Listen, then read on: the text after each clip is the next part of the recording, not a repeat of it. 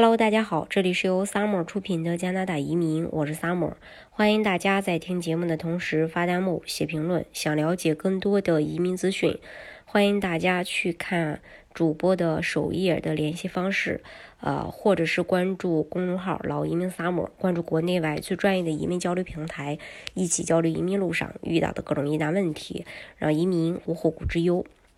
那呃，现在是月底，在月底的时候呢，大家都喜欢做总结。同样的，呃，在总结当中，呃，这整个一年下来，加拿大移民方式越来越被接受的一个是雇主担保。呃，因为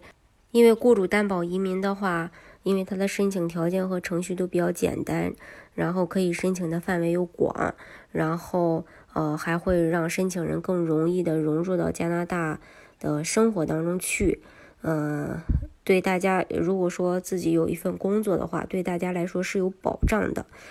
嗯，那么呃，也有人呢会去考虑这样一个问题，就是说雇主担保的话，到底安不安全，是不是靠谱？靠不靠谱这个问题的话呢，首先它是加拿大正儿八经的移民政策。关于加拿大政府对于符合担保资格的雇主的制约要求，呃，其实呃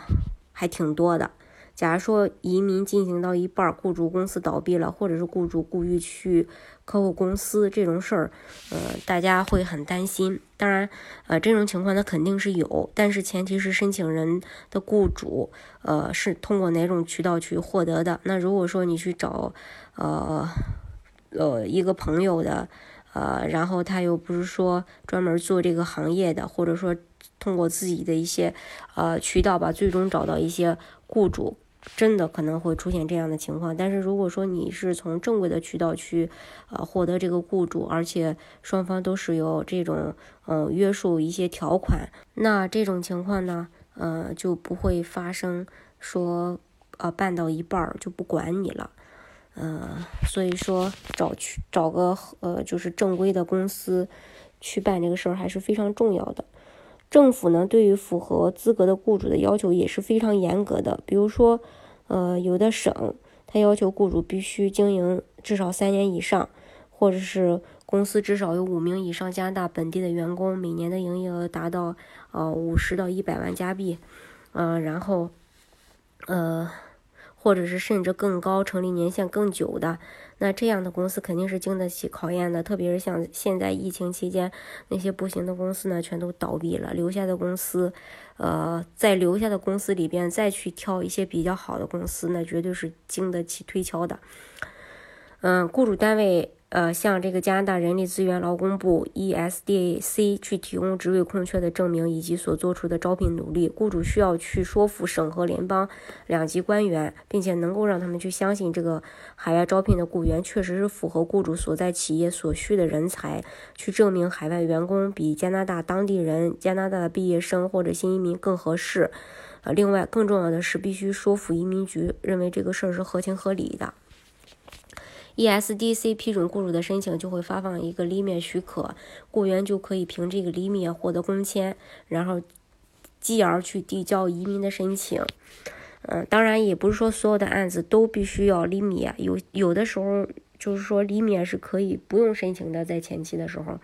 那就是像 BC 省，你的分数呃就是满足了 BC 省提名打分的要求的情况下，你是不需要去申请这个离免的。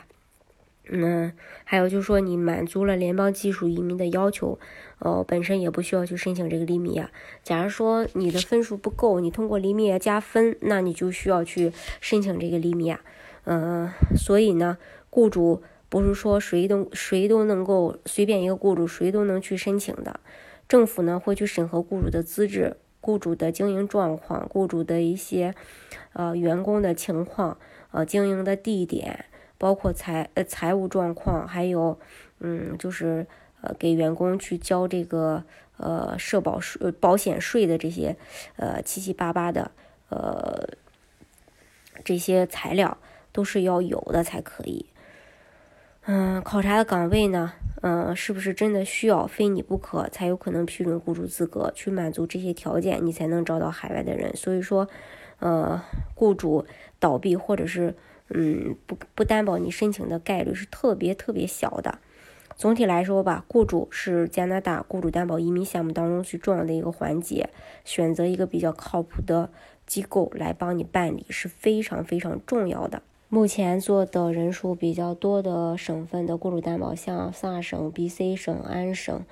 还有海洋四省以及呃海洋四省里各个省的一些省提名 PNP，还有像阿省，但是阿省的话砍掉了好多的职业，只剩剩下了二十多个职业，所以。阿省相对来说可以选择的机会会比较，呃，就是职业范围吧，会比较少一些。其他的省的话，职位选择的呃面儿比较广，嗯，所以大家在选择这个项目的时候，要结合自己的一些实际情况，嗯，来去选择最适合你的省份。好，今天的节目呢就给大家分享到这里。如果大家想具体的了解加拿大的移民政策的话，欢迎大家去看主播的主页的联系方式来联系我们。到时候呢，就会给大家最专业的指导，或者是关注公众号“老移民 summer”，关注国内外最专业的移民交流平台，一起交流移民路上遇到的各种疑难问题，让移民无后顾之忧。